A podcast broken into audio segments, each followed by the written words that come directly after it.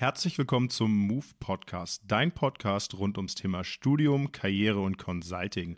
Ich bin Nick. Ich bin Katrin und wir wünschen euch jetzt ganz viel Spaß beim Hören dieser Folge.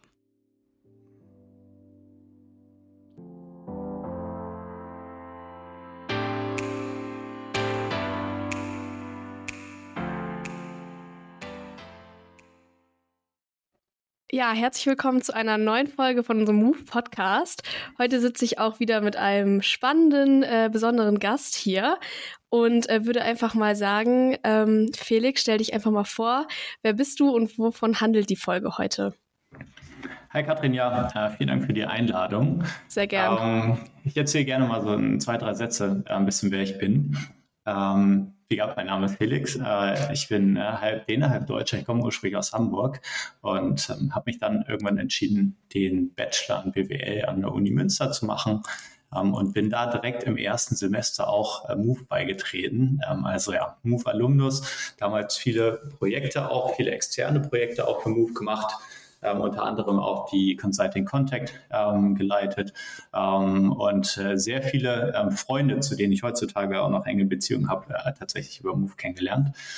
Ähm, dann quasi weitergezogen, ähm, den Venture Club mitgegründet ähm, und in dem Zuge auch dann schon während des Bachelors ähm, sehr viel ähm, ja, Einblicke so in das Thema Entrepreneurship und Venture Capital bekommen. Ähm, und ähm, dann bin ich für den Master in Management weiter gewechselt an die WHU. Ähm, habe mich da auch ähm, eher so ein bisschen auf so Data Science Themen fokussiert, ähm, habe unter anderem ein halbes Jahr lang selber Machine Learning äh, Algorithmen auch programmiert für meine Thesis. Ähm, habe also ein gewisses Gefühl für, für Tech und, und Data Science, bin mhm. aber am Ende des Tages immer noch BWLer. Und genau, während und nach dem Studium habe ich äh, unter anderem für äh, drei Venture Capital Gesellschaften gearbeitet, wahrscheinlich so zweieinhalb bis 3.000 Decks auch gescreent, einige Investments auch betreut und äh, mich dann entschieden, die Seite des Tisches zu wechseln und mein eigenes Venture zu starten, ähm, aber dazu dann später mehr. Ja, wow, vielen Dank erstmal für die kurze Vorstellung. Du hast ja schon wirklich so viele Punkte genannt und mir fallen gerade schon wieder so viele Sachen ein, äh, die wir hier heute behandeln können. Ähm, ja, erstmal sehr cool auch, äh, dass du sagst, du bist seit dem ersten Semester bei Move dabei, hast auch die CC gemacht. Also es sind ja auch so Stationen im ja, Leben eines Movelers, die man auf jeden Fall äh, abgeklappert haben sollte.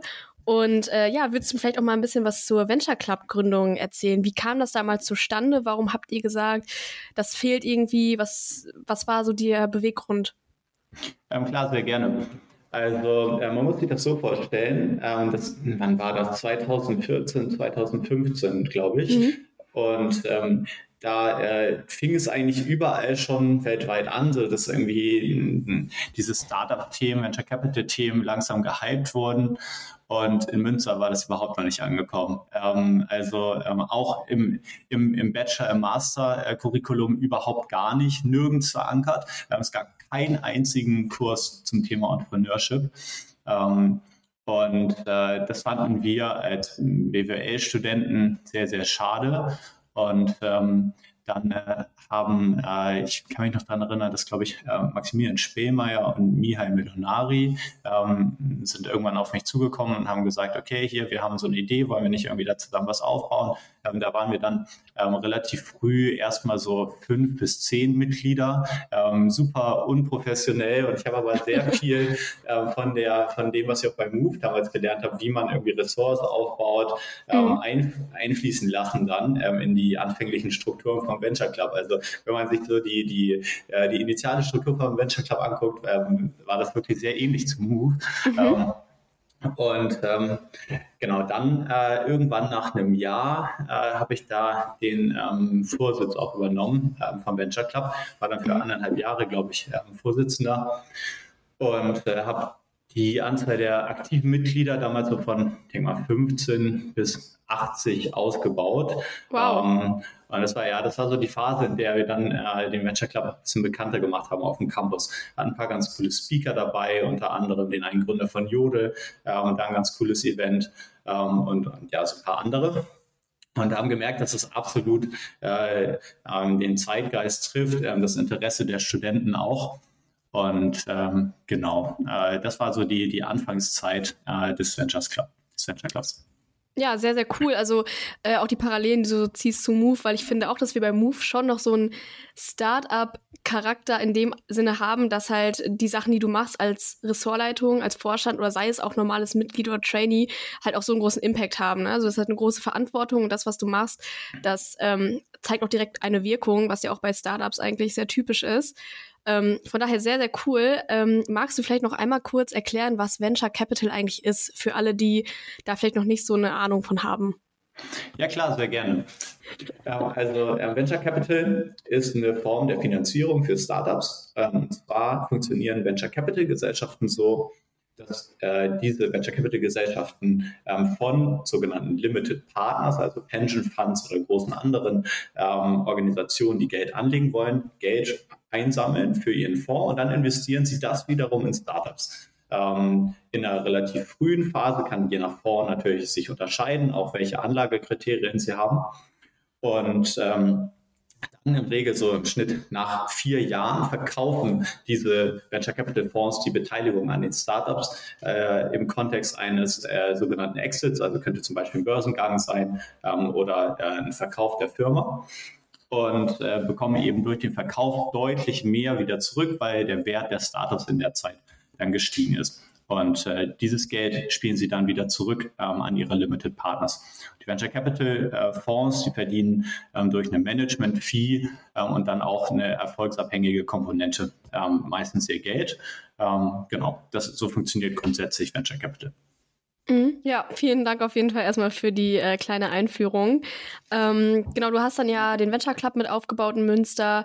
Hast du noch in deinem Bachelor andere Sachen gemacht? Hast du vielleicht Praktika gemacht oder auch Auslandserfahrung gesammelt? Ähm, ja, beides. Äh, oh, super, ja. super wichtig. Äh, ich habe auch das Gefühl, dass zumindest damals, als ich Student war in Münster, äh, viel zu kurz gekommen ist, dass die Uni einen noch nicht besonders stark gepusht hat, ähm, selber Initiative zu ergreifen. Ähm, aber dass es unglaublich wichtig ist, da einen gewissen Track Record aufzubauen. Ähm, weil du auch nicht aus dem Stand heraus plötzlich das Nonplusultra-Praktikum bekommst, sondern äh, fängst halt vielleicht irgendwo mit einem kleineren Praktikum an und dann ist das sozusagen deine Basis, um dann ein bisschen besseres Praktikum wiederum zu bekommen und so weiter. Ähm, mhm. Und äh, bei mir hat sich das so geäußert, dass ich äh, am Anfang äh, ich glaube, ähm, in der Wirtschaftsprüfung äh, bei KPMG ein Praktikum gemacht habe äh, dann äh, nebenbei in Münster bei eCapital, bei der Venture Capital Gesellschaft auch lange als Werkstudent gearbeitet habe, äh, was mir auch sehr viel Spaß gemacht hat. Mhm. Und ähm, genau dann nach KPMG bin ich irgendwie zu UI gegangen, ähm, habe da dann in der Beratung reingeschaut. Ähm, und weil ich dann wiederum ein bisschen Beratungserfahrung schon hatte, konnte ich dann, als ich an der WHU war, bei Bain dann ähm, Praktikum machen. Und oh, wow. Ähm, dann habe ich aber nach dem zweiten Beratungspraktikum gemerkt, dass ich gerne eigentlich mich noch mehr mit so neuen Technologien beschäftigen würde. Mhm. Und äh, dann eben ein bisschen stärker den Fokus auf Venture Capital gelegt ähm, und dann da auch nochmal ähm, Praktikumserfahrung gesammelt, was auch essentiell dafür gewesen wäre, wenn ich dann nach dem Studium gesagt hätte, dass ich gerne bei einem VC anfangen möchte. Ähm, ja, also so, so mein Weg äh, durch Studium, äh, was die Praxiserfahrung angeht. Und äh, ich habe, äh, als ich an der WHU war, gemerkt, dass da die Studenten im Bachelor schon deutlich früher gepusht werden, auch mhm. selbst für ähm, hochkarätige Praktika zu sorgen. Und das kann ich ja nur, nur jedem auch in Münster ans Herz legen, schon im Bachelor, schon in den ersten Semestern da auch Gas zu geben.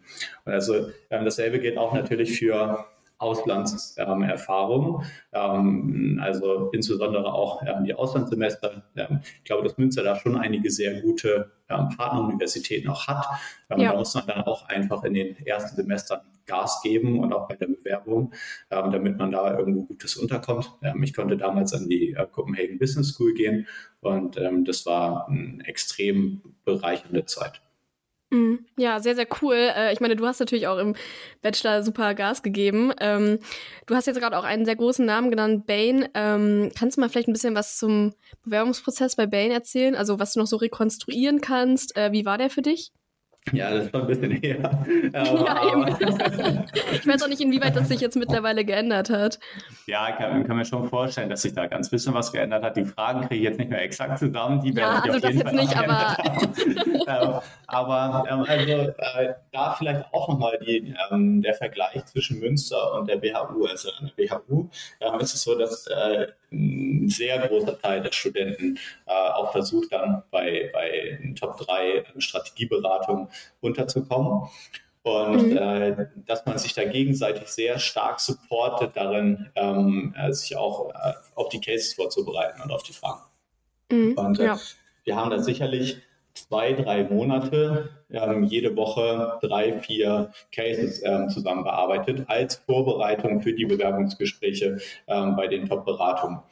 Und äh, dadurch schafft man natürlich irgendwie dann äh, ein ganz anderes Level zu erreichen, ähm, wenn es darum geht, ähm, vor Ort bei der Beratung diese, diese ähm, ähm, zu bearbeiten, ähm, als wenn man, ähm, wie ich das häufig in Münster erlebt habe, ähm, sich nur zwei, drei Wochen vorbereitet und vielleicht auch gar nicht so viele ähm, Sparring-Partner hat in der Vorbereitung. Ja, ja, also ich meine, eine Sache bei Move ist ja zum Beispiel auch, dass wir uns da äh, gegenseitig intern auch so ein paar Gruppen haben und dann kann man fragen, hey, hat jemand Bock, Case, also sucht jemand noch einen Case-Partner oder so? Super sinnvoll, ähm, auf jeden Fall. Also da ähm, finde find ich stark, wenn Move da auch ähm, weiter supportet. Ich muss auch sagen, ähm, ich glaube, der, an der WHU ist der Share der Studenten höher gewesen, die dann irgendwie zum McKinsey BCG Bain gegangen sind. Aber die mhm. absolute Anzahl der Leute, ähm, die da gelandet sind, ist, glaube ich, sogar in Münster mindestens genauso hoch. Also äh, ich weiß, dass äh, extrem viele der Leute, mit denen ich damals bei Move war, letztendlich bei ähm, BCG oder McKinsey gelandet sind. Ähm, genau, du hast jetzt auch viel über die WHU gesprochen und wir haben jetzt ja schon mal viel so Vergleiche gezogen zwischen zum Beispiel Münster und WHU. Ähm, du bist ja für den Master an die WHU gegangen und das ist ja schon auch im Vergleich zur staatlichen Uni ähm, ja viel Geld, was man da in die Hand nimmt. Wie würdest du das vom, ja, wenn man jetzt ökonomisch äh, das Ganze betrachtet, vom Kosten-Nutzen-Verhältnis, ähm, wie würdest du das, ja, wie soll ich sagen, beurteilen? Also ich glaube, das ist ein Investment, was sich auf jeden Fall rentiert. Ähm, mhm. Ich habe das nicht bereut. Ähm, es gibt auch Finanzierungsmodelle, ähm, die dir ermöglichen, äh, den Bachelor Master zu bezahlen und dann sozusagen hinterher, wenn du, wenn du äh, besser verdienst, das wieder für, für abzuzahlen. Ähm, sind auch eigentlich recht fair, ähm, diese Geschichten, die da angeboten werden. Aber äh, wenn man irgendwie schafft, es auch vielleicht selber ähm, zu bezahlen, das Geld hat man sehr, sehr schnell wieder rein. Also ähm, die Wahrscheinlichkeit dann auch von einer Top-Beratung zum Beispiel ein Angebot zu bekommen ähm, und da schnell so viel zu verdienen, dass man wirklich alles komplett zurückzahlen kann. Sehr, sehr hoch. Mhm. Ich habe natürlich den Fehler gemacht. Also ich habe auch immer gesagt, ja, okay, das verdiene ich ja schnell wieder, ähm, wenn ich danach ähm, zu einer guten Beratung gehe. Ähm, ja. Und da habe ich selber gegründet, wo ich, ich fast gar nicht verdient habe. Also das Argument hat bei mir nicht ganz gezogen. Ähm, ja. Letztendlich ähm, aber dann auch für, für ähm, unsere Gründung ähm, super, super relevant gewesen. Ich glaube, ähm, von den neuen Investoren, die wir in der ersten Runde dazu ähm, geholt haben, äh, waren äh, sechs von der WHU. Ähm, mhm. Also äh, auch, ja, das, das Netzwerk, das man sich da aufbaut, ähm, ist extrem viel wert, wird auch sehr, sehr stark gepflegt. kommt mhm. äh, jedes Jahr, ich glaube, vielleicht sogar jedes halbe Jahr, nee, äh, ein äh, Update äh, mit allen Alumni, allen ähm, Kontaktdaten, ähm, E-Mail, Telefonnummer, ähm, aktuelle Position, aktueller, aktuelles Unternehmen und ja, definitely worth it. Ja, Okay, ja, sehr cool. Also äh, auf jeden Fall eine Überlegung wert. Ähm, genau, wir sind jetzt ja in der Timeline mit deinem Master, den du dann ja auch anscheinend erfolgreich abgeschlossen hast. Dann, ähm, genau, hast du gesagt, du hast selber gegründet. Magst du vielleicht da mal so ein bisschen von den Anfängen der Gründung erzählen? Wie lief der ganze Prozess ab? Wie lief der Ideenfindungsprozess ab? Da, ja, plauder einfach mal aus dem Nähkästchen, was dir so einfällt. Ja, klar, ähm, gerne. Ähm, ist, äh, war, war ziemlich viel Hin und Her, ähm, äh, to be honest. Also, äh, ich hatte äh, zum Ende meines Studiums bei Picos, bei der Venture Capital Gesellschaft, Praktikum gemacht und da sehr viel darüber gelernt, ähm, was notwendig ist, was wichtig ist, um selber ähm, ein gutes Venture auch aufzubauen. Ich hatte das mhm. Gefühl, nach meinem Studium und eben der, der Praxiserfahrung, die ich da schon mitgebracht hatte, ähm, ich habe auch vor dem Bachelor tatsächlich noch eine Ausbildung gemacht als ähm, Groß- und Außenhandelskaufmann. Ah, okay, und, ähm, ja. Da auch schon ein bisschen, bisschen mehr Einblicke ähm, darin bekommen, äh, wie ein Unternehmen funktioniert. Und all das hat mir dann die ähm, Confidence gegeben, auch selber was ausprobieren zu können. Und äh, mhm. vielleicht haben da auch ganz bisschen diese Beratungspraktika zu beigetragen, wenn ich gemerkt habe, mhm. dass ich mich wirklich maximal abfuckt für irgendwelche Partner, irgendwelche Slides zu bauen, ähm, die dann ähm, am nächsten Tag wieder verworfen werden. So dieses selbst so sein eigener Herr zu sein, das ist schon äh, eine Sache, die ich auch sehr angenehm finde. Mhm, ähm, ja. Und äh, am Anfang äh, ähm, hatte ich jetzt noch keine konkrete Idee. Ähm, ich hatte so ein bisschen darüber nachgedacht, ähm, ob es nicht interessant wäre, einen Sprachassistenten für Senioren zu entwickeln. Also was ganz, ganz anderes als das, was wir mhm. jetzt machen. Und äh, finde die Idee auch nach wie so schlecht eigentlich, weil es viel bessere Interface ist für ältere Leute. Sag das nicht zu laut. wir brauchen jetzt drei neue Startups für Sprachassistenten für Senioren entwickeln. Genau. Und ähm, hatte dann in dem Kontext mir meine beiden Co-Founder gesucht, Maurice und Philipp, die ich auch beide mhm. über den Venture Club kennengelernt habe.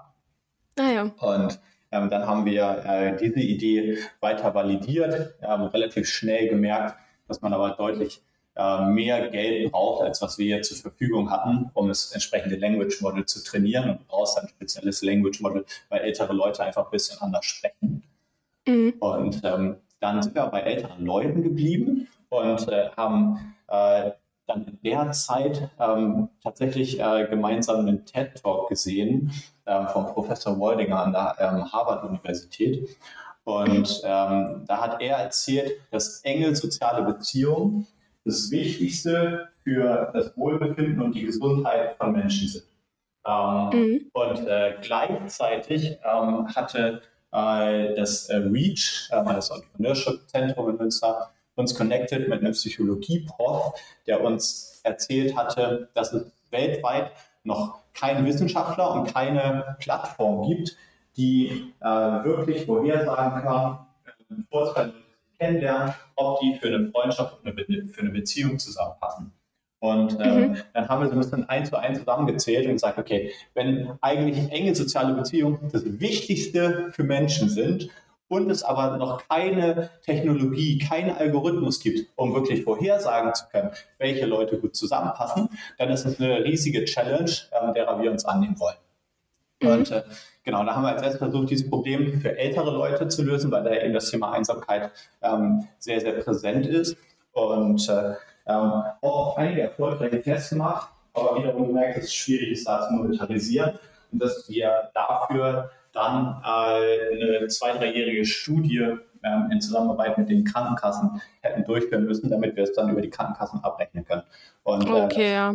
Äh, das hat uns so ein bisschen abgeturnt als First-Time-Founder, ähm, ja. auch weil es sehr viel Risiko ist, dann nach zwei, drei Jahren immer noch nicht zu wissen, ähm, ob das jetzt wirklich funktioniert.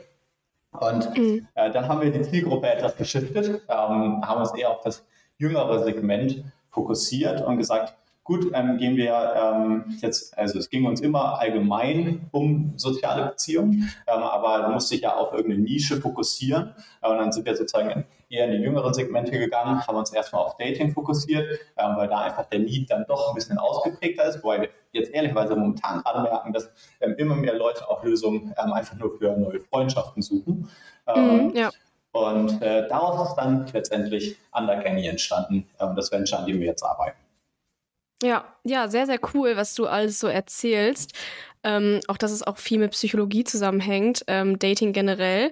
Zum Beispiel ähm, was ihr ja auch macht, ist, dass ihr ja auch an die Uni geht und Leute befragt. So habe ich ja auch dann quasi nochmal den Anreiz für diese Folge bekommen, weil ich mit einer Freundin in der ULB-Cafeteria saß und Maurice kam auf uns zu und ähm, hat uns so ein bisschen zu unseren Dating-Gewohnheiten ähm, ja, befragt und uns so ein bisschen euer neues Interface gezeigt, was wir so verbessern würden, was uns fehlt. Und äh, wir haben super, super lange gequatscht und ich fand das so interessant, äh, dass ich dann auch dachte, okay, Mensch, wir müssen mal wirklich diese Folge aufnehmen, da du ja auch Move-Alumnus bist. Ähm, genau, und ihr habt dann ja mit dem Reach zusammengearbeitet. Was waren die ersten Schritte, die ihr gemacht habt und wie kam Unlike Andy dann eigentlich ähm, an den Start? Also wir haben relativ früh einen Test gemacht, in dem wir einfach eine Website aufgesetzt haben und äh, dann ein bisschen ähm, PR bekommen haben. Also es gab ähm, ein, zwei Zeitungen und Magazine in Münster, äh, die dann schnell auch über unser Projekt geschrieben haben. Und dann hatten wir innerhalb der ersten Wochen, glaube ich, direkt einige tausend Anmeldungen ähm, auf unserer Website ähm, für die mhm. Warteliste. Und das hat uns sehr stark signalisiert, dass da irgendwo ein Need ist, dass die Leute unzufrieden sind mit den Lösungen, die es gibt. Und dann haben wir uns dran gemacht, äh, eine entsprechende App, äh, oder MVP, ähm, zu entwickeln. Ähm, haben das als erstes in Münster gelauncht, was ist gelauncht, also ein bisschen getestet, hier und da ein bisschen Marketing gemacht. Ähm, dann äh, natürlich auch parallel äh, für ein bisschen mehr Finanzierung gesorgt. Wir haben also mehrere Unicorn-Founder auch dabei als Investoren. Wir haben zum Beispiel auch den ehemaligen ähm, Vorstand von Laststop24 ähm, oder neu.de ähm, dabei. Mhm. Ähm, wir haben ja jetzt inzwischen, äh, wir haben noch eine, noch eine weitere Finanzierung bekommen in der Zwischenzeit. Jetzt haben wir auch ehemaligen Vorstand ähm, von Spark Networks bzw. E-Darling dabei. Wir haben eine hochkarätige Mitarbeiterin von Bumble ähm, und äh, noch, noch einige weitere. also, glaube ich, sehr, sehr äh, prominente Investoren, die auch wirklich ja. uns ganz, ganz punktuell sehr stark unterstützen können. Ähm, mit dem Geld haben wir das Team dann auch weiter ausgebaut. Ähm, äh, wir haben ein sehr hochkarätiges Team. Ähm, also beispielsweise unser Lead Backend Developer war vorher CTO in einer 20-Mann ähm, Softwareagentur. Ähm, also sind jetzt nicht alles äh, Studenten gewesen, sondern haben wirklich gesagt, okay, wenn wir hier so ein großes Projekt angehen wollen, dann, dann müssen die Leute auch die entsprechende Erfahrung bringen. Mhm. Und äh, Genau, äh, nachdem dann die Tests in Münster ganz gut gelaufen sind, aber wir gemerkt haben, okay, ähm, es wird schwierig, das hier in Münster zu skalieren, dass man direkt viele Zehntausende Nutzer generieren kann, sind wir nach Berlin mhm. gegangen und haben da erste Marketing-Tests äh, gestartet und einfach wirklich ähm, äh, durch die Bank weg eigentlich mehr oder weniger alle Channel ausprobiert und dann gemerkt, dass TikTok besonders gut funktioniert. Und uns in dem Zuge dann auch nochmal äh, damit auseinandergesetzt, ähm, wie eigentlich sich die Präferenzen in der Gen Z ähm, hinsichtlich ähm, des Kennenlernens neuer Freunde und, und Leuten ähm, für eine Beziehung äh, sich verändert. Und äh, da äh, uns da ein bisschen eingearbeitet, viel mit Leuten gesprochen, ehrlicherweise auch. Und mhm. wir glauben da einige Trends identifiziert zu haben, äh, weshalb die Gen Z einfach ein anderes ähm, Social Discovery Produkt braucht, als das, was es bisher gibt. Ähm, kann ich gerne mhm. gleich auch nochmal mehr zu erzählen. Und, ja, sehr äh, gern. Dann haben wir ähm, jetzt nochmal in den letzten Monaten sehr stark unser Produkt angepasst, ähm, gehen sehr stark jetzt in die Video First Richtung und jetzt ist der Plan, äh, im März ungefähr dann nochmal ähm, groß in Berlin zu launchen. Ja, sehr, sehr cool. Ähm, ich würde dich gerne noch mal ein bisschen was Unlike Any internes oder spezifisches fragen. Ähm, du meinst ja auch eben vorher, ihr arbeitet mit Psychologen zusammen, ähm, beziehungsweise wie eine, also was für eine Rolle spielen Psychologen bei euch im Team? Und generell, wie wichtig ist psychologisches Verhalten äh, für euch in der Entwicklung und in der Weiterentwicklung von Unlike Any? Ähm, also äh, einen initialen Input ähm, hat auf jeden Fall ein Psychologieprofessor ähm, der Universität Münster auch gegeben. Ähm, ist mhm. ähm, schon ähm, anfänglich eben wichtig gewesen, um überhaupt sich mit dieser Thematik auseinanderzusetzen. Ähm, man kommt dann aber nicht drum herum, sich selber einzuarbeiten. Und als wir haben, äh, Maurice und ich, haben wahrscheinlich beide hunderte Psychologie-Paper gelesen. Ähm, okay. War schon kurz davor zu sagen, ob wir nicht einfach nebenbei halt irgendwie einen äh, Psychologie-Bachelor oder so machen, aber ganz leicht ist das dann auch nicht. Ähm, ich wollte gerade sagen, ja. Wir waren nah dran, würde ich sagen. Und ähm, ja, also ähm, zum Beispiel der Insight. Ähm, ähm, also was genau ist der Relationship-Effekt? und zwar äh, der äh, Relationship-Effekt ist der über den ähm, Actor- und Partner-Effekt hinausgehende ähm, äh, Effekt, der predicted, ob zwei spezifische Leute gut zueinander passen für eine Freundschaft oder eine Beziehung. Und ähm, äh, nur um das so ein bisschen noch zu erläutern, ähm, der Actor-Effekt ist der, ähm, der angibt, ähm, wie stark man selbst dazu neigt, andere Leute ähm, zu mögen oder sich zu denen hingezogen zu fühlen. Und der Partnereffekt ist der Effekt, äh, wie stark sich andere Leute im Schnitt zu einem selbst hingezogen fühlen. Und ähm, genau diese beiden, also Actor und Partner, die können auch predicted werden von Plattformen, äh, aber die können eben nicht angeben, äh, ob zwei spezifische Personen wirklich ähm, sich äh, zueinander hingezogen fühlen, sondern es dann geht eher dann so nach dem Motto, äh, okay, die Person bekommt viele Likes und die äh, zeige ich jetzt allen irgendwie. Aber es kann ja sein, dass die jetzt nicht spezifisch gut zu dir passt, sondern die wird ja einfach angezeigt, weil alle die irgendwie ähm, attraktiv finden. Und so funktionieren eben ähm, Vorschläge auch ähm, bei anderen Wettbewerbern auf anderen Plattformen. Und ähm, was wir aber predikten wollen, ist dieser Relationship-Effekt, der über den Actor- und Partner-Effekt hinausgeht und wirklich sagt, ihr beide, ihr passt spezifisch gut zueinander. Und ähm, da ist das große Problem, dass es sehr, sehr viel mehr Daten benötigt, ähm, äh, um diesen Relationship-Effekt predikten zu können. Und äh, genau das wollen wir aber mit Unlike Any erreichen, dass wir äh, sehr viel mehr lernen über ähm, die Werte, die Persönlichkeitsmerkmale, die Lebensziele, die Interessen, den Geschmack ähm, äh, und die, die Vorstellung von einer Beziehung ähm, der einzelnen Personen ähm, und ähm, dann über die Zeit ähm, immer weiter unseren Algorithmus verbessern können, bis wir schaffen, genau diesen Relationship-Effekt als allererste zu predikten. Okay. also zum Beispiel dieser Einblick ist eben sehr, sehr wichtig gewesen. Ähm, äh, und äh, deswegen haben wir initial auch ähm, gerne da mit der Uni Münster zusammengearbeitet. Ähm, aber ja, irgendwann ähm, kommt man nicht drum herum, diese Themen äh, sich da selbst einzuarbeiten. Ähm, und ähm, die Schwierigkeit ist auch ehrlicherweise, das zu kombinieren dann mit einer User Experience, die trotzdem den Leuten Spaß macht. Die wollen ja nicht vor einem wissenschaftlichen Survey sitzen und einfach nur tausend Items beantworten, ähm, sondern das Produkt muss gleichzeitig Spaß machen. Ähm, das heißt, das ist eigentlich ähm, die viel größere Challenge und da können uns auch dann Psychologen am Ende des Tages nicht weiterhelfen.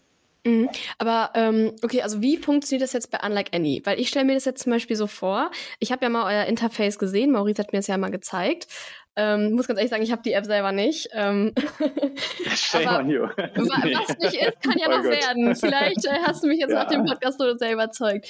Ähm, nee, auf jeden Fall ist es ja so, es gibt ja dieses berühmte Sprichwort, oder ich meine, darauf basiert ja auch zum Beispiel Tinder, ähm, dass man sagt irgendwie, ne, also Aussehen ist das, was ähm, erstmal anziehend ist und Charakter ist quasi das, was hält.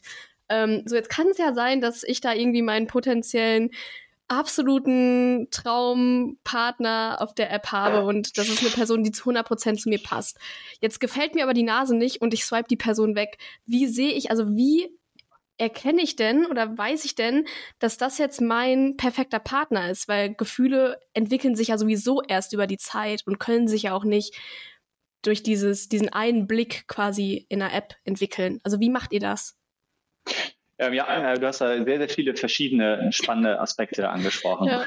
Ähm, und zwar ist es äh, zunächst so, äh, wir haben das jetzt in den vergangenen Monaten auch getestet. Jetzt haben wir gerade das Produkt ähm, auf Video First umgestellt. Ähm, äh, da müssen wir jetzt noch ein paar Sachen nachziehen, aber ähm, das Produkt ist eigentlich so aufgebaut, dass wir zwischendurch im Feed ähm, äh, immer mal wieder persönliche Fragen stellen. Ähm, und äh, die basieren dann ähm, unter anderem auch auf, auf, wissenschaftlichen Frameworks. Also wir stellen dir zum Beispiel verschiedene Fragen und können dann dein Wertesystem ermitteln. Mhm. Ähm, wir können dir verschiedene Fragen stellen und dann mehr über deine Persönlichkeitsmerkmale herausfinden, aber eben auch über viele andere Dinge wie eben Interessen, Lebensziele und so weiter.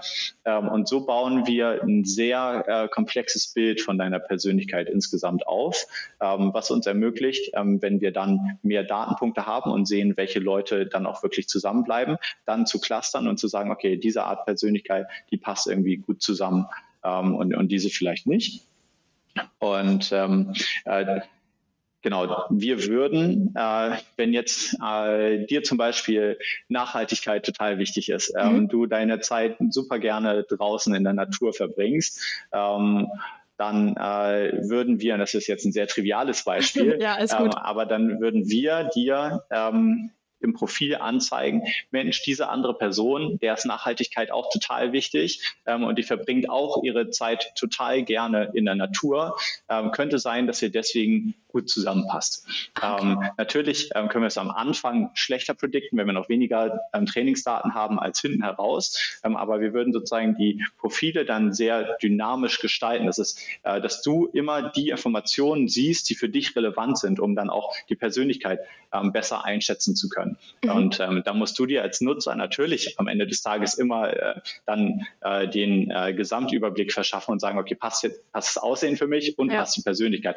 Weil wir mhm. sind auch nicht so drauf, dass wir sagen, äh, wenn die Persönlichkeit passt, dann muss man äh, sich treffen und das Aussehen zählt gar nicht, ähm, mhm. sondern es ist natürlich immer das, das äh, Gesamtpaket. Aber auf den existierenden Plattformen wie, wie auch einem Tinder, wie einem Bumble, da geht es eigentlich, also es gibt dazu auch Studien, äh, da geht es zu 90 Prozent eigentlich nur ums Aussehen. Ja, ja, ja. Ähm, die Persönlichkeit zählt nur 10 Prozent. Das wollen wir halt eben in eine Balance bringen, dass man sagt, okay, ähm, vielleicht ähm, zählt bei uns dann die Persönlichkeit 50 Prozent und das Aussehen auch 50 Prozent oder sowas. Mhm. Ja, super interessant. Ähm, das heißt, es ist quasi so, dass mir nur Personen vorgeschlagen werden, die zu mir passen könnten und um meine User Experience optimal zu gestalten, muss ich die App quasi über einen längeren Zeitraum nutzen, richtig? Ja, je mehr Fragen du im Feed dann ähm, zwischen den anderen Elementen ähm, beantwortest, mhm. desto besser können wir natürlich dann ähm, Vorschläge tätigen. Ähm, diese persönlichen Fragen haben wir jetzt gerade nicht in der App. Also wenn man jetzt gerade sozusagen die App testen würde, ähm, sind die gerade nicht drin, weil wir ähm, ein bisschen was getestet haben. Die werden aber bald wieder reinkommen. und äh, äh, ja, äh, und im Laufe der Zeit, ähm, je mehr Nutzer wir auch haben, ähm, wird dann auch dieser Algorithmus besser. Aber du hattest eben noch einen sehr anderen, äh, einen ähm, anderen sehr spannenden Aspekt angesprochen, und zwar, dass äh, sich das ja auch entwickelt im Laufe mhm. der Zeit mhm. erst. Äh, auf jeden Fall. Ähm, also äh, wir, wir wissen, dass es viele Dinge gibt, die auch nach dem Match passieren und die beeinflussen, ob man dann zusammenpasst oder nicht. Es können externe Faktoren sein, sei, sei es, dass man äh, bei einem Date zusammensitzt, vielleicht passt man gar nicht oder denkt man, dass man nicht so gut zusammenpasst, aber dann hast du den schönsten Sonnenuntergang ähm, und bist total, fühlt sich total romantisch, romantisch total ja. verliebt und dann machst du Dinge, die du sonst nicht machen würdest. Das können wir natürlich nicht predikten. Ähm, aber ähm, was wir machen wollen, ist, äh, die User auch stärker perspektivisch nach dem Match zu begleiten, weil wir sehr viel lernen auch über die Interessen ähm, und über die Art und Weise, wie Leute gerne kommunizieren. Ähm, und dass wir da einfach, weil du ja am Anfang sehr wenig weißt über die andere Person, mhm. die du kennenlernst, ähm, und wir aber die Informationen von beiden Nutzern haben, wir dann die Instanz sind, die sagt, ey, hier, ihr, äh, ihr geht total gerne irgendwie äh, nachts äh, nackt baden irgendwie, dann äh, macht das doch jetzt mal so damit man ja. sich noch irgendeine Vergiftung anzieht. Ja. Gut, also für Münster vielleicht nicht der beste Tipp. Nee, Kanal ist aber, jetzt auch nicht so sauber.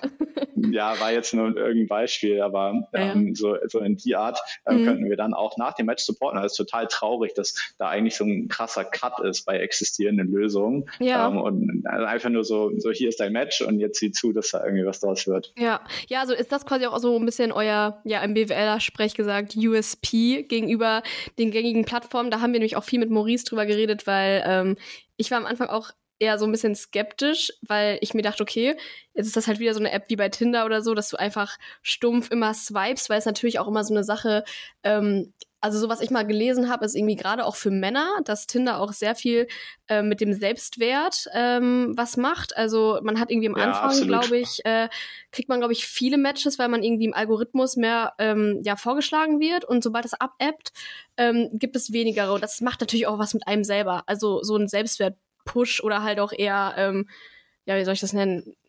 Keine Ahnung, das Gegenteil halt davon. Also, dass man halt seinen Selbstwert sehr abhängig davon macht, wie andere Leute einen bewerten. Und das ist jetzt bei euch dann quasi nicht gegeben. Oder weniger. Ich meine, natürlich kommt es immer auf den User an. Also jeder muss selber wissen, wie er damit umgeht, wie andere Leute einen bewerten, ob man das zu sehr an sich ranlässt. Aber so im Großen und Ganzen versucht ihr das vielleicht auch zu vermeiden, oder? Ja, also ähm, wenn wir jetzt über den USP unserer App sprechen, ähm, ist eigentlich, ähm, oder sag ich mal, vielleicht vielmehr unsere Mission gerade, ähm, ist das perfekte Social Discovery Produkt für die Gen Z zu bauen. Mhm. Ähm, und eben all diese Probleme, ähm, die es gibt. Und das ist nicht nur eins, es gibt sehr, sehr viele Dinge, die schief laufen ja. bei den existierenden Lösungen, ähm, all diese Probleme anzugehen. Wir sind ein kleines Team, wir können nur ein Problem nach dem anderen angehen. Ähm, aber äh, das zentrale Thema, um das wir uns jetzt am Anfang kümmern, ähm, ist äh, diese Oberflächlichkeit, ähm, die es in anderen Apps gibt, mhm. zu reduzieren. Also ähm, authentische Einblicke in die Persönlichkeit ähm, der anderen Person zu ermöglichen. Ähm, auf der einen Seite eben durch diese Fragen auch, die wir zwischendurch stellen und die wir dann im Profil ähm, verarbeiten. Ähm, und auf der anderen Seite aber beispielsweise auch durch die Video-Challenges. Ich weiß nicht, ob Maurice dir auch mal gezeigt hat. Hat er, ich glaube schon, ich glaube schon, ja.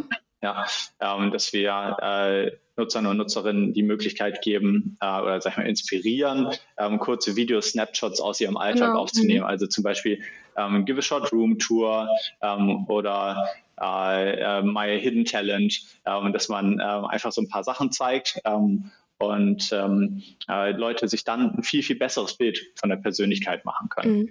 Und äh, sobald wir diesen Part äh, abgeschlossen haben, äh, werden wir uns sehr stark dann auf das Matching oder auf die Phase auch nach dem Match konzentrieren. Ähm, und da auch, äh, weil wir eben dann sehr viel wissen über die Persönlichkeit der Leute, all das nutzen, um äh, es einfacher zu machen, sich kennenzulernen ähm, ab dem Match. Mhm. Und ähm, genau, äh, dadurch wirklich eine ganz große Bandbreite an Problemen äh, dann äh, beheben, die es äh, bisher gibt. Also man muss es sich ein bisschen so vorstellen, hm. Dadurch, dass das Matching und der ganze Prozess momentan nicht gut funktioniert und sehr, sehr oberflächlich ist, ähm, ist es so, dass du als attraktive Person extrem viele Matches bekommst mhm. ähm, und äh, dann gar nicht so richtig weißt, wer davon am Ende des Tages zu dir am besten passt. Mhm. Ähm, also ähm, ich habe jetzt auch äh, viel von Leuten, die, die, sag ich mal, erstmal ein bisschen attraktiver wirken, gehört, dass sie ähm, einige tausend Matches haben. Da wow. kommt natürlich auch ein bisschen drauf an, wen man selbst dann sozusagen alles nach rechts swiped. Ähm, aber ähm, ja, dann hilft dir auch ein Match nicht, weil äh, es, ja, es hat gar keine Aussagekraft darüber, ob eine Person zu dir passt. Ja. Ähm, und ähm, du kommst dann automatisch in so eine Art Trial-and-Error-Mode. Und äh, mit sehr, sehr vielen Errors, ehrlicherweise. Ja. Ähm, und jedes Mal, wenn du dann eine Person kennenlernst oder anfängst, mit der zu schreiben, die dann nicht passt, ähm, da, da kommen dann äh, die negativen äh, Side-Effects von Online-Dating zutage. Also, mhm. ähm, dass die Konversationen super zäh sind, ähm, äh, vielleicht sogar Belästigung in irgendeiner Form, insbesondere bei Frauen auch dann ähm, äh, der hohe ähm, Zeitinvest, ähm, den du hast, ja. oder aber auch einfach ähm, die, die ähm, emotional ähm, etwas schwierige Situation einer Person zu sagen, dass es nicht passt oder das gesagt zu bekommen. Mhm. Und auf der anderen Seite durch diese Oberflächlichkeit ähm, auf den Plattformen ähm, ist es so, dass die Leute, die vielleicht jetzt nicht rüberkommen wie Models im ersten Moment, ähm, dass die kaum Matches bekommen und kaum äh, die Chance haben, äh, überhaupt Leute kennenzulernen online. Und äh, All diese Probleme würden wir dadurch lösen, dass wir eben die Persönlichkeit der Leute ähm, in, in den Fokus unserer App stellen. Mhm. Ja, sehr interessant. Ähm, glaubst du denn, weil du hast ja auch gerade so ein bisschen ähm, diesen Vergleich auch Gen Z, ich weiß gar nicht, ich muss gar nicht sagen, Gen Z ist nochmal was, gehöre ich da auch zu? Wie grenzt man die ab? Ähm, es gibt unterschiedliche Definitionen. Ähm, es ist jetzt nicht so, dass da eine Definition komplett richtig ist, aber ich mhm. würde sagen, so ähm, die Leute, die äh, roughly 15 bis 24 sind, okay. ähm, mm, sind ja. Gen Z. Okay, ja. Ähm, ähm, würdest du sagen, weil dann gehöre ich da auch zu, ähm, sind wir eine Generation beziehungsunfähig oder sind wir noch zu retten? Ich glaube, ihr seid zu retten. Ähm, Schön. also das, das schon mal äh, vorweg. Ähm, ich glaube, dass einfach der Prozess äh, ein bisschen anders funktioniert ähm, wie man auch Leute online ähm, kennenlernen möchte. Also äh, die eine Sache äh, ist eben, dass, dass man mehr Authentizität ähm, wertschätzt. Ähm, sehen wir auch dadurch, dass so Apps wie Real oder Paparazzi, bei denen es ja auch um authentische Einblicke geht, mhm. ähm, in dieser Gen Z ähm, sehr viel mehr Anklang finden als in älteren Generationen. Ja. Und äh, wir sehen auch einen Trend zu ähm, sogenannten Slow Dating. Ähm, also, dass es nicht so ist, dass man sich kurz kennenlernt über, über, über Bumble beispielsweise und dann sagt, okay, jetzt treffen wir uns und ähm, dann findet das äh, äh, das kennt ja nur noch offline statt, sondern es mhm. ist so ein ständiges, ähm, man schickt sich mal ein Meme, man schickt sich mal ein Video, äh, man schreibt, dann trifft man sich offline, dann macht man wieder sehr viel online. Also ähm, ja. äh, so diese Verlagerung und diese, ähm, dass man nicht sofort ähm, aus dem Online-Channel ähm, abspringt. Ähm, das ist schon sehr typisch auch für die Gen Z. Äh, das würden wir eben auch versuchen, ähm, viel besser zu ermöglichen, als es bisher mhm. Ähm, der Fall ist. Und ähm, dann aber auch die Art und Weise, ähm, wie Medien konsumiert, aber auch selber erstellt werden, unterscheidet sich meines Erachtens signifikant. Beispielsweise dass eben äh, sehr viel lieber Videocontent konsumiert wird, ähm, dass nachgewiesenermaßen ähm, auch äh, die Videos ähm, ein bisschen anders funktionieren. Dass es eher ganz kurz, komprimiert, schnell Inhalte sind ähm, und dann weiter geswitcht wird ja, zum ja. nächsten Video. Ähm, und aber gleichzeitig auch, ähm, dass äh, Nutzer und Nutzerinnen bereit sind, in dem Segment ähm, eher auch von sich selbst mal ein Video hochzuladen mhm. ähm, und frei Content zu erstellen, frei die Persönlichkeit zum, zum Ausdruck zu bringen, ähm, was, was man bei TikTok ja auch sehr viel sieht. Und das sind alles ähm, Dinge, äh, die in den existierenden Apps, auf den existierenden Plattformen nicht so richtig funktionieren. Ähm, wichtiger äh, Aspekt, ähm, das ist ja eben auch in, durchklingen lassen, Generation beziehungsunfähig. Mhm. Ähm, ich glaube, ganz wichtiges Thema da ist ähm, die Fear of Missing Out.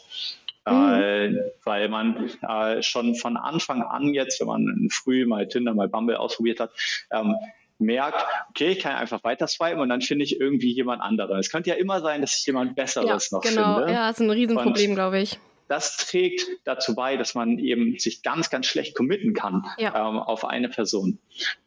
Und ähm, was aber, also was äh, total falsch ist, ja, weil man da ganz viele passende Leute eigentlich äh, ziehen lässt. Das wollte ich mich auch mal, achso, ja. Ähm, vielleicht äh, dazu nochmal, das ist ein, ein, Thema, was wir natürlich auch ähm, absolut auf dem Schirm haben und was wir auch durch unser Produkt lösen, weil ähm, wenn wir äh, mehr äh, Persönlichkeit in die App bringen, dann kannst du auch viel besser sagen, okay, diese Person passt wirklich richtig gut zu mir, weil wir irgendwie exakt unsere Werte teilen und ähm, genau die gleichen Interessen haben oder uns irgendwo perfekt ergänzen. Es muss ja auch nicht immer gleich und gleich irgendwie ähm, optimal sein. Mhm. Ähm, aber je stärker man den Nutzer und Nutzerinnen aufzeigen kann, dass das was Besonderes ist zwischen euch beiden, desto eher ist man dann auch bereit, sich einzulassen auf eine Person. Ja, absolut. Also genau, weil da, also super, dass du es auch ansprichst, weil da wollte ich nämlich auch drauf hinaus, weil das hört man ja wirklich immer, immer wieder. Also gerade dieses Commitment-Problem, also in Anführungszeichen Problem. Ich meine, klar, wenn es einfach zwischen einer Person nicht passt, dann kannst du dich auch zehnmal committen. Äh, es wird ja na, ne, langfristig nicht funktionieren. Aber ähm, ich muss dazu sagen, ich kann nicht aus Erfahrung sprechen, weil ich nie irgendwie Tinder oder Bumble oder sonstige Sachen ähm, benutzt habe. Äh, aber ich könnte mir schon vorstellen, dass wenn man jetzt mit dem Approach rangeht, ich möchte wirklich eine feste Beziehung, ich suche eine feste Beziehung, ich suche einen Partner, ähm, selbst wenn man mit vier Leuten oder so ein Match hat und mit denen ja intensiv schreibt, wer hat denn die Zeit dazu? Also ich kann ja nicht meinen ganzen Tag am Handy verbringen und mit irgendwelchen Leuten schreiben. Ähm, wie versucht ihr denn dieses Problem zu lösen? Also was würdest du sagen oder kannst du das sagen? Ist so die optimale Anzahl an Leuten, die man zeitgleich kennenlernen kann, um A, nicht zu, überfordert zu sein, also auch von neuen Eindrücken und B, auch natürlich zeiteffizient. Also wir, wir haben ja auch heutzutage, wer hat denn Zeit dafür? Also wenn man später auch Fulltime arbeitet, ne, geht ja einfach nicht. Ja, also äh, dieser Zeitaspekt ähm, ist, ist ganz, ganz relevant. Ähm, ich glaube, die äh, Anzahl, äh, mit wie vielen Leuten man schreiben sollte, jetzt ähm, optimalerweise, das mhm. variiert natürlich irgendwie auch von Person zu Person. Ja. Aber im Optimalfall ist es ja so, dass dir eine Plattform sagt, diese Person passt am besten zu dir. Ähm, und also, oder man das selber sozusagen in dem im Profil einfach sehr viele relevante Dinge stehen, ähm, das selbst beurteilen kann.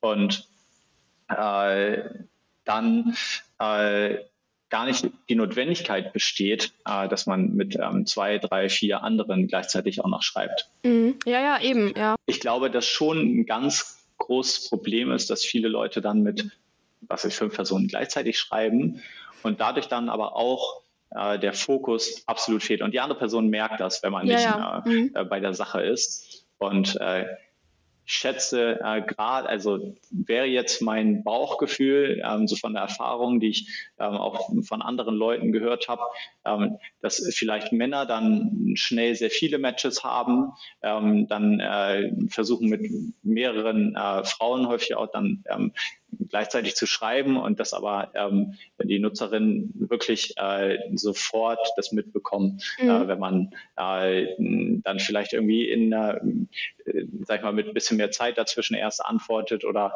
ähm, sehr oberflächlich nur antwortet und ähm, das eher so Phrasen sind, als dass sich da wirklich irgendwie eine spezielle Konversation entwickelt. Mhm. Ja, kannst du uns Daten geben oder kannst du sagen, wie lange User im Schnitt auf eurer Plattform bleiben? Also habt ihr da schon irgendwie ähm, ja, Daten zu, dass Leute dann quasi nach zwei Monaten ihren perfekten Partner gefunden haben? Oder also kannst du da konkret irgendwas sagen oder ist das eher schwierig?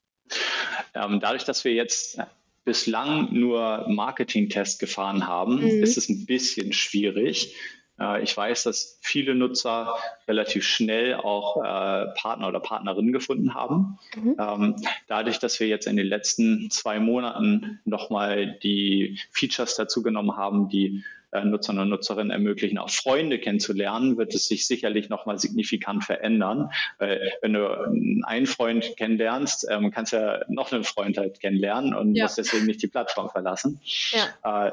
Deswegen kann ich da jetzt gerade keine verlässlichen Daten zu geben. Mhm. Wenn wir im März launchen ähm, und nochmal ähm, dann deutlich mehr Nutzer dazu bekommen, ähm, eben jetzt auch mit dem Freundschaftsfeature, kann ich da wahrscheinlich mehr zu erzählen.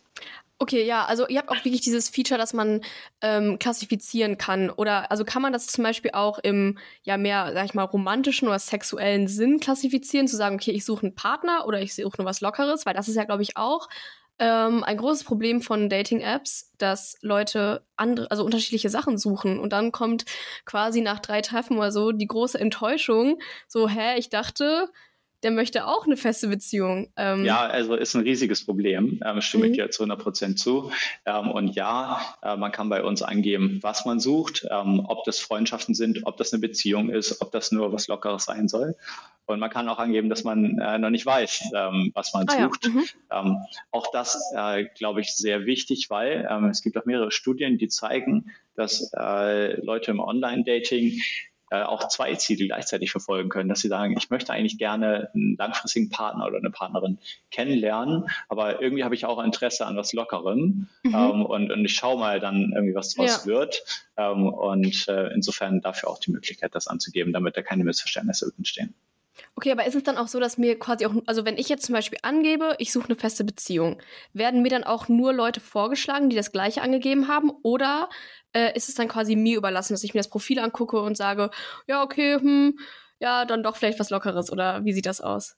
Wir äh, haben schon äh, ein Feature entwickelt, dass du danach filtern kannst. Ah, ja. ähm, ich glaube, das wird nächste Woche released. Ähm, ah, okay. Schätze ich mal. Das sind so Advanced Filter. Ähm, die man sich dann auch ähm, freischalten kann, wahrscheinlich indem man, ich glaube, ein Referral äh, tätigt. Also wir haben, das sind ja auf anderen Apps, bei Tinder Bumble sind das Premium-Funktionen, für die du zahlen musst. Mhm. Und wir haben gesagt, okay, ähm, all diese Funktionen, ähm, die wollen wir eigentlich zusammenfassen, auch in einem Premium-Paket, aber Leute müssen dafür nicht zahlen. Ähm, wir wollen eigentlich lieber, dass sie unser Projekt supporten, weil wir ähm, ja irgendwie ähm, was ganz Cooles vorhaben, weil wir das Kennenlernen online auch weniger oberflächlich machen wollen.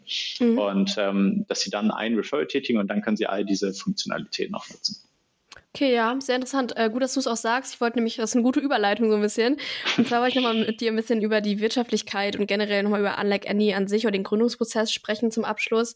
Und zwar, ähm, genau, du hast jetzt gesagt, ihr habt kein Premium-Angebot ähm, im Moment. Ähm, wie wirtschaftlich ist Unlike Annie? Wie finanziert ihr euch? Was ist euer im Moment eure ja, Haupteinnahmequelle quasi? Schaltet ihr Werbung? Also momentan funktioniert es so, dass wir äh, finanziert werden durch die Investoren. Also ähm, mhm. wir haben ja ähm, Investoren haben, äh, sag ich mal, äh, im höheren sechsstelligen Bereich bei uns investiert. Mhm. Und ähm, dadurch können wir momentan unsere Operations ähm, tragen. Ähm, wir müssen natürlich irgendwann anfangen, ähm, selber auch Umsätze zu generieren. Das ist bei einer Plattform aber ähm, besser möglich, sobald du auch eine große Anzahl an Leuten ähm, ja. auf, äh, auf deiner Plattform hast, aber dann das Produkt auch wertvoller wird für die Leute und die eher bereit sind zu zahlen. Und äh, wir haben jetzt einige tausende Leute auf unserer Plattform, aber ähm, wollen das nochmal deutlich steigern ähm, und dann irgendwann auch ähm, Features einführen, ähm, für die man dann zahlen würde. Mhm. Ähm, das wird wahrscheinlich innerhalb der nächsten vier, fünf Monate spätestens passieren, denke ich. Ähm, gleichzeitig äh, gibt es bei uns eine riesige Opportunity, ähm, auch natürlich sehr äh, spezifizierte ähm, Werbung im Feed anzuzeigen. Ähm, mhm. Wir wollen aber auf gar keinen Fall die Nutzer-Experience dadurch ähm, zu stark runterziehen. Also wenn man sich zum Beispiel in Instagram anguckt, da ist, glaube ich, jede dritte Story inzwischen ja, ja. Äh, eine Ad, das ist katastrophal. Ja, ähm, auch wenn die teilweise hochpersonalisiert sind, mhm. Ähm, aber ähm, die haben es einfach krass übertrieben. Und äh, da müssen wir noch sehr, sehr viel testen, was am besten funktioniert und was den Nutzern auch gefällt. Ähm, aber äh, momentan gilt es erstmal, äh, die Userbase weiter aufzubauen und äh, wir haben den Fokus nicht ganz so stark ähm, auf die Monetarisierung. Mhm. Ja, sehr interessant. Ähm, was würdest du denn sagen, waren bis jetzt deine äh, größten Herausforderungen im Gründungsprozess? Kannst du dazu was sagen? Ja, ist eine, ist eine sehr, sehr gute Frage. Ähm, also, äh, ich glaube, es gab sehr viele Herausforderungen, Schrägstrich Learnings. Ähm, zum einen, äh, dass äh, man aufpassen muss, nicht zu sehr in seinem Elfenbeinturm äh, zu bleiben, sondern wirklich äh, schnell mit potenziellen Kunden ähm, sprechen sollte, um mhm. einfach mehr über deren Needs zu erfahren, ähm, weil äh, es am Anfang ist, in sehr kurzen Iterationen äh, immer weiter das Produkt weiterzuentwickeln, bis du einen wirklich starken Product Market Fit hast. Mhm. Ähm, und äh, wir sind zum Beispiel sehr lange ähm, in eine Richtung gelaufen, dass wir das Produkt sehr wissenschaftlich aufziehen wollten, um eben diesen Relationship-Effekt äh, ordentlich predikten zu können.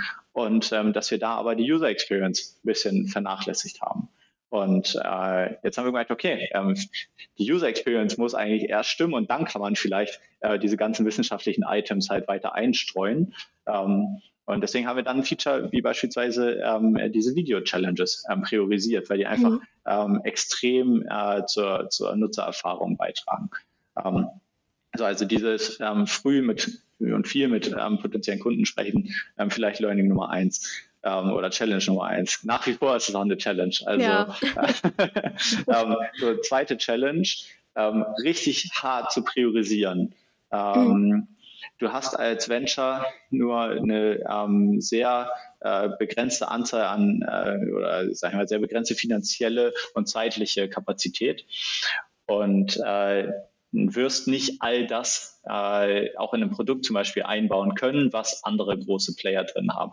Das heißt, du musst überlegen, was sind deine Hypothesen, ähm, die äh, validiert werden müssen, damit du sagen kannst, okay, unser Case wird jetzt erfolgreich ähm, und dass du wirklich nur das ganz spezifisch baust, was du brauchst, um diese Hypothesen zu validieren. Ähm, und ähm, sobald du das getan hast, kannst du dann äh, mehr Geld von Investoren einsammeln und dann dein Produkt weiter ausbauen. Ähm, aber äh, wir haben vielleicht kleiner Insight. Ähm, ich habe, glaube ich, sehr häufig Ideen, was man alles noch zusätzlich einbauen könnte bei uns mhm. in der App. Ähm, ist einfach super spannend, sich Gedanken darüber ja, zu machen, wo ja. man noch Leute supporten kann. Ähm, und äh, gleichzeitig sind wir jetzt momentan ein Team ähm, aus sechs Leuten. Das heißt, wir können jetzt äh, nicht mit einem Milliardenkonzern wie äh, Tinder oder Bumble ähm, ja. mithalten ähm, und einfach alles machen. Und äh, ähm, Maurice muss mich dann, unser Maurice ist bei uns CPO, also für, für die Produktentwicklung auch ähm, zuständig, mhm. äh, er muss mich dann schon manchmal wieder ein bisschen äh, zurückholen und sagen so, ey, pass auf, wir arbeiten gerade an diesem einen Feature, weil wir uns entschieden haben, dass das am meisten ähm, Wert stiftet oder am ehesten zur Validierung unserer Hypothesen beiträgt. Mhm. Ähm, das machen wir jetzt auch. Und jetzt schießen wir nicht irgendwas anderes noch dazwischen. ähm, und ja, das ist wirklich sehr, sehr schwierig in so einer frühen Phase, ähm, mhm. der, in der wir sind. Ja. Und ähm, vielleicht ähm, dritte äh, Challenge noch, ähm, um äh, das ein bisschen abzurunden. Ich glaube, ganz, ganz essentiell ist, ähm, ein starkes Team aufzubauen. Mhm ein Team, äh, wo du dich wirklich darauf verlassen kannst, dass jeder Einzelne ähm, genau das dazu beiträgt, ähm, zu, zu dem, was du sozusagen ähm, brauchst dann am Ende des Tages. Und da äh, vielleicht auch am Anfang wirklich eher erfahrenere Leute ähm, auszuwählen, auch Leute, äh, mit denen man gut klarkommt. Ähm, äh, also Culture ist in einem Startup das, was dich ähm, am stärksten wahrscheinlich unterscheidet äh, von irgendeinem Corporate. Ähm, und äh, ja, da, da kann man, glaube ich, auch viele Fehler machen. Ähm, deswegen am Anfang ähm, natürlich gute, gute Co-Founder, weil also gibt ja diesen Spruch irgendwie, dass das ist eigentlich fast ist wie, wie heiraten, wenn du dir deine ja, Co-Founder ja. aussuchst. naja, also Maurice, Philipp und ich, wir haben schon sehr viel Zeit zusammen verbracht. Ihr seid ja quasi Eltern. Ihr seid ja quasi Eltern von einem Baby. ja, ja. Ähm, und ja, genau. Also wichtig ist, wichtig ist auf jeden Fall ein gutes Team auf die Beine zu mhm. stellen. Also würdest du es auch jungen, jungen Gründern empfehlen, dass sie da sich wirklich Gedanken drüber machen, was sind oder wer sind die Leute, mit denen ich gründen möchte? Ja, definitiv. Also ähm, ich habe selber ja auch mehrere m, kleinere Gründungsprojekte während meines Studiums verfolgt. Mhm. Und äh, es entsteht dann ganz häufig die Situation, dass drei, vier Freunde zusammensitzen bei einem Bier. Ähm, in Zweifelsfall sind es halt alles äh, weiße männliche BWLer. ähm, und ähm, dann sagt sie, ja, lass das mal machen. Und äh, dann willst du auch irgendwie niemanden aus dem Team drängen. Man ja. hat das ja auch zusammen irgendwie entwickelt. Mhm. Ähm, und dann hast du hinterher ein Gründungsteam aus ähm, vielleicht zu vielen Leuten, weil da vier, fünf Leute dabei sind, ähm, was äh, überhaupt nicht komplementär ist, weil alle exakt dieselben Skills ähm, beibringen, ähm, ja. mitbringen. Ähm, vielleicht auch ähm, die, die Skills, die mitgebracht werden, auch nicht ausreichen, weil es ja keine erfahrenen Leute sind. Du äh, super wenig Diversität im Team hast, ähm, was auch äh, schwierig ist äh, für, für eine eine gute Culture. Ähm, und äh, ja, da muss man ein bisschen aufpassen und, und wirklich auch ähm, sehr konsequent sein, auch wenn es manchmal wehtut, dann vielleicht einem Kumpel zu sagen, äh, ey, du macht, glaube ich, gerade einfach nicht Sinn, dass du hier jetzt noch zusätzlich dabei bist. Mhm. Ja, ich wollte sagen, es ist bestimmt auch schwierig. Also Gründen mit Freunden, am besten noch im alkoholisierten Zustand, äh, ja. sollten, sollte vermieden werden. ja, tendenziell ja. Ja, okay. Aber du hast auch das Team angesprochen. Wenn jetzt jemand nach der Podcast-Folge sagt, hey, Unlike Annie, richtig cool, ich hätte auch mal Bock auf ein Praktikum im Startup, kann man sich bei euch bewerben? Habt ihr da irgendwie auch, ähm, ja, sagt ihr Need auch für Praktikanten oder ist es gerade einfach noch nicht so ausgebaut? Ja klar, also wir haben ähm, grundsätzlich immer ähm, Need äh, an Praktikanten. Ja. Ähm, viel natürlich im, im Growth Marketing Bereich momentan, ähm, aber ähm, auch, auch Product Bereich ähm, haben da äh, auch wirklich, glaube ich, sehr viele spannende Tasks, ähm, durch die man sehr, sehr viel lernen kann. Ähm, gerade in so einem kleinen Team können wir bei uns extrem viel Verantwortung übernehmen, ähm, sehr, sehr früh. Ähm, wir haben jetzt gerade ähm, kürzlich auch ähm, einen Praktikanten fest übernommen, mhm. der uns im äh, Data-Bereich extrem äh, stark supportet. Und äh, ja, also ähm, bewerbt euch gerne. Ähm, schreibt mir gerne einfach eine persönliche E-Mail ähm, an Wir können äh, später alle ja. Links in die Infobox, also ja, perfekt. So machen genau. wir das einfach. Ja, sehr gerne. Aber ja, wir freuen uns über Bewerbung. Ja, sehr cool. Und ähm, noch zwei Sachen, ähm, um die Folge abzuschließen. Und zwar die eine wäre noch, ähm, gibt es irgendwelche Bücher oder Podcasts, die du anderen Leuten empfehlen würdest? Sei es jetzt Bereich Gründung, sei es Bereich andere Sachen. Hörst du irgendwas äh, daily? Kannst du was empfehlen? Ähm, ja, ich, also ich muss gestehen, ehrlicherweise, ähm, dass ich in der letzten Zeit äh, sehr wenig Zeit habe, um viel äh, Podcast äh, zu hören ähm, oder äh, Bücher zu lesen. Trotzdem ja. ist es natürlich super essentiell, ähm, um sich persönlich weiterzuentwickeln. Ähm, ich würde vielleicht mal einen äh, Tipp geben, mhm, ähm, und zwar äh, einer der der Newsletter bzw. Podcasts, die ich äh, momentan äh, für am wertvollsten halte für die Growth- und Product-Thematiken, äh, mit mhm. denen wir uns auseinandersetzen. Ähm, das ist ähm, Lennys äh, Newsletter ähm, von, äh, ich glaube, der heißt Lenny ähm, Raczycki. Ähm, das ist eigentlich ein Podcast, mit dem das gestartet ist, aber ich ähm, ziehe mir dann die ganzen Infos auch immer ah, aus dem ja, Newsletter okay. einfach. also wenn ihr ähm, Lennys Podcast und dann vielleicht irgendwie Product Development oder Growth noch zusätzlich eingibt, dann wird man das auf jeden Fall finden. Können wir auch vielleicht den Link dann einfach ähm, ja, ja, beifügen. Ja. Ähm, aber ähm, das ist extrem informativ ähm, und auch wirklich sehr konkret, so dass man als Gründer jetzt auch häufig die denkt, okay, Mensch, das kann ich, wenn ich irgendwie den Gedanken ein bisschen abwandle, tatsächlich mhm. direkt einfließen lassen bei uns. Und ja, ich glaube, für äh, viele Studenten, die auch überlegen, ob sie was gründen wollen, sind das Insights, die sie sonst ähm, eher nicht bekommen im Studium oder ähm, irgendwie so bei so allgemeinen Entrepreneurship-Vorlesungen. Ähm, und äh, ja, da sind, da stehen viele Dinge drin, die ich gerne früher gewusst hätte, auf jeden Fall. Mhm. Okay, ja, super interessant. Danke fürs äh, Teilen auf jeden Fall. Ähm, abschließend, um diese Folge abzurunden, äh, gerne nochmal eine Frage, die wir äh, allen unseren Gästen hier im Podcast stellen. Und zwar, ähm, wenn du nochmal zurückgehst äh, an dein jüngeres Ich, sagen wir, du bist wie ich so im Bachelor oder halt auch gerne sonst ähm, Ende des Masters. Was würdest du deinem jüngeren Ich nochmal mitgeben, wenn du jetzt quasi einmal eine Zeitreise machen könntest? Und ja, was würdest du nochmal sagen wollen? Ja, ähm, gibt es sehr, sehr viel. ähm, aber äh, vielleicht jetzt auch in, in dem Kontext ähm, Entrepreneurship und studentischer Initiativen. Mhm. Ähm, das Wichtigste, was ich aus dem Studium mitgenommen habe, äh, sind äh, sehr enge Freundschaften gewesen. Mhm. Tatsächlich.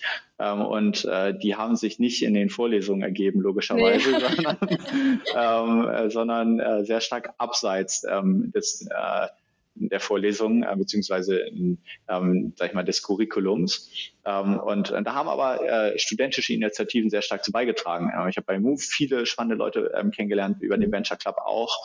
Ähm, und ähm, äh, ja, deswegen kann ich äh, jedem nur empfehlen, sich auch außeruniversitär ähm, zu engagieren, sehr stark ähm, die Zeit auch zu nutzen, die man hat. Wenn man denkt, im Studium, auch im Bachelor, habe ich häufiger, Mensch, das ist alles so stressig und man muss jetzt lernen für irgendwelche Vorlesungen. Mhm. Aber äh, die Note ähm, war dann äh, letztendlich doch gar nicht so entscheidend.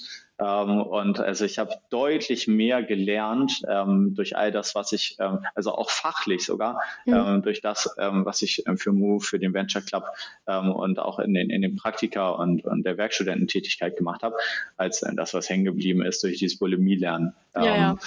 Also das vielleicht so ein bisschen so ein Tipp, den ich mit auf den Weg geben würde. Mhm. Ja, kann ich auch nur bestätigen. Also von meiner Erfahrung, die ich bis jetzt machen konnte, war es bei mir sehr, sehr ähnlich. Also auch gerade durch Move ähm, sind auch wirklich sehr feste Freundschaften entstanden, für die ich sehr dankbar bin. Ähm, dementsprechend, Leute, Bewerbungsphase bei Move startet im April. Äh, ihr wisst Bescheid. Könnt euch wieder bei uns bewerben. Ähm, ja, so viel zu der Eigenwerbung. Ähm, vielen Dank, Felix, dass du dir die Zeit genommen hast und heute mit mir gequatscht hast. Ich fand es super informativ. Ähm, ich hoffe, wie gesagt, auch, dass ihr alle, die gerade zuhört oder es bis zum Ende geschafft haben, ähm, dass ihr auch viel mitnehmen konntet, sei es Dating, sei es Gründung, sei es Studium. Ähm, ja, Felix, vielen, vielen Dank. Ähm, wer weiß, vielleicht siehst du bald ganz viele neue WWUler ähm, oder auch generell Münsteraner bei Unlike Annie. Ja, würde mich freuen. Also ähm, wie gehabt, ähm, wir launchen wieder im März ein bisschen stärker und ähm, äh, wir freuen uns riesig einfach über Feedback. Ähm, das heißt, äh, wenn jemand Lust hat, die App mal auszuprobieren, die ist im Play Store und App Store auch verfügbar ähm, und ähm, schaut gerne mal rein, gebt uns Feedback und gebt uns aber auch eine Chance, noch ein bisschen weiter dran zu arbeiten. Wir sind ein kleines Startup und haben noch sehr viel vor. Mhm. Ja. ja, vielen Dank, Felix, für deine Zeit. Und, Danke für die äh, Einladung. Ja, sehr gerne. Hoffentlich sieht man sich mal in Münster beim Sommerfest. Yes. Die auf jeden Fall. noch. Ja, super. Danke dir. Prima. Also dann, ciao, ciao. Tschüss. Das war die heutige Folge. Vielen Dank, dass ihr eingeschaltet habt. Wenn euch die Folge gefallen hat, hinterlasst uns auch gerne eine Bewertung bei Spotify oder Apple Podcast. Wenn ihr weitere Ideen für Folgen habt oder selber etwas Spannendes erzählen wollt, schreibt uns doch gerne bei Instagram oder LinkedIn. Die Links findet ihr auch nochmal in unseren Shownotes.